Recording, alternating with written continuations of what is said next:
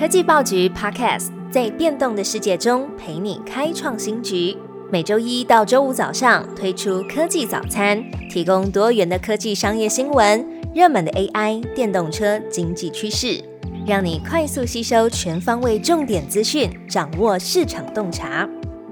科技早餐今天精选三则国内外重要科技新闻，而且在新闻之后还会有特别单元。台湾医疗科技展重点精华，带您直击智慧医疗的最新趋势。首先，第一则新闻：ChatGPT 爆出资安漏洞，只用一个字就让语言模型吐出敏感个资。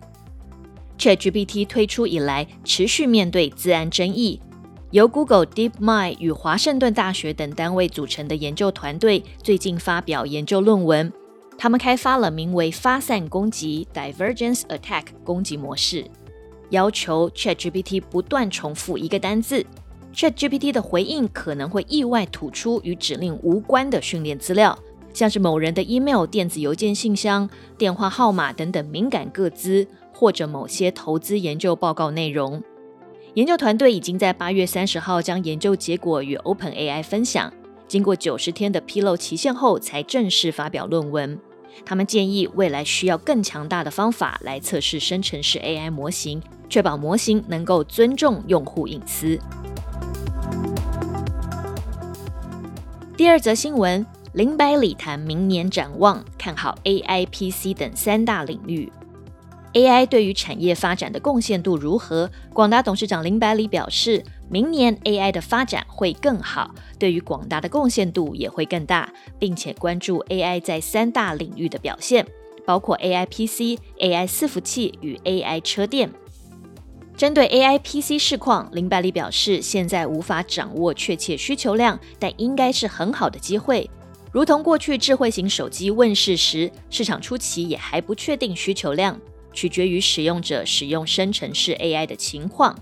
至于 AI 伺服器，林百里认为目前仍不好评估，有待 AI 晶片供应链的缺料状况缓解。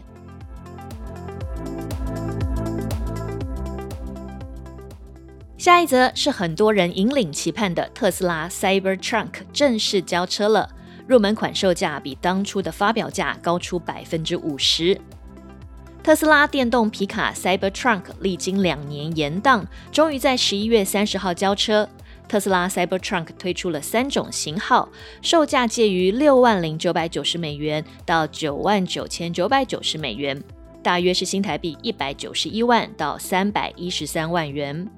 入门款比二零一九年发表的价格高出百分之五十，续航力四百公里，性能最高的版本称为 Cyber Beast。续航力大约五百一十四公里，三款都可以使用外部电池组增加续航里程。专家认为，Cybertruck 将吸引负担得起的富裕买家，而不是注重实用性的传统皮卡车买家。在提供给您三道科技早餐之后，为您送上加点的特别单元——台湾医疗科技展三大主轴，带您直击智慧医疗的最新趋势。台湾医疗科技展十一月三十号到十二月三号于南港展览馆举行，是全球第一个横跨医疗、电子、资通讯、科技、生技制药、医材等健康产业生产链的专业展会。今年主题聚焦三大主轴：智慧医疗、精准医疗、全龄健康。有超过六百五十家机构展出，更吸引了将近两千名国际买家及上百位海外医院的院长抵台洽谈。如果您错过现场展览，或者想要快速掌握医疗科技的未来发展趋势，接下来科技报局帮您重点整理。随着全球 AI 浪潮，智慧医疗成为 AI 科技发展的重要领域。因应医护人员短缺问题，运用生成式 AI 将语音资料转变成文字病例报告，是今年展区的一大亮点。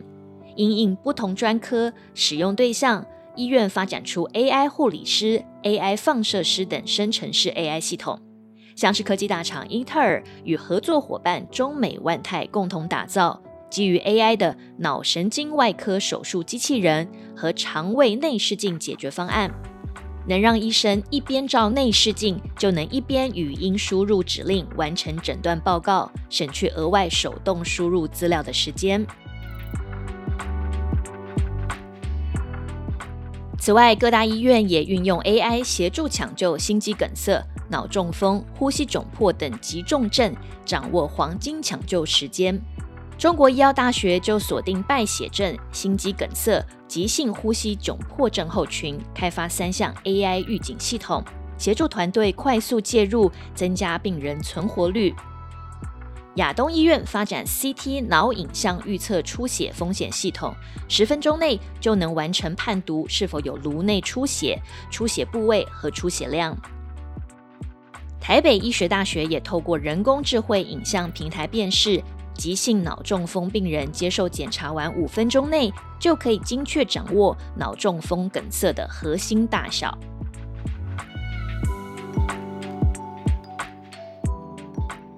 辅助诊断疾病也是 AI 应用的一大亮点。现场包括失智症、肺结节，或是食道癌、皮肤癌、喉癌等超过三十项疾病，都有 AI 诊断软体发表。AI 还可以用于手术麻醉、加护病房风险监控，降低死亡风险。另外，广达电脑现场展示了三大智慧医疗解决方案，也与 AI 密切相关，包括 AI 医疗云平台、AI 远距医疗平台和 AI 健康照护平台。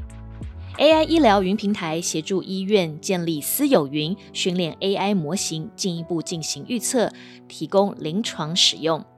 平台提供了简易的 UI 界面操作，将医疗影像和结构化资料交给平台进行分析。以及 AI 模型资料的前置处理，例如资料清洗、影像标注等等，就连非 IT 背景的医疗人员也能一键协助资料训练。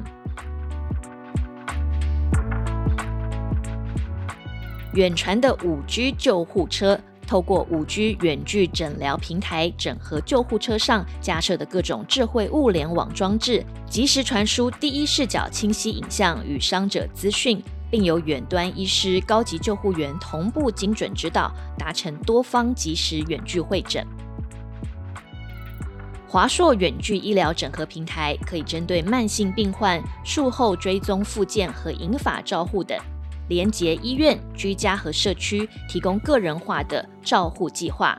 同时，也能结合华硕健康小站、智慧穿戴装置、个人健康管理 App 来提供居家健康管理。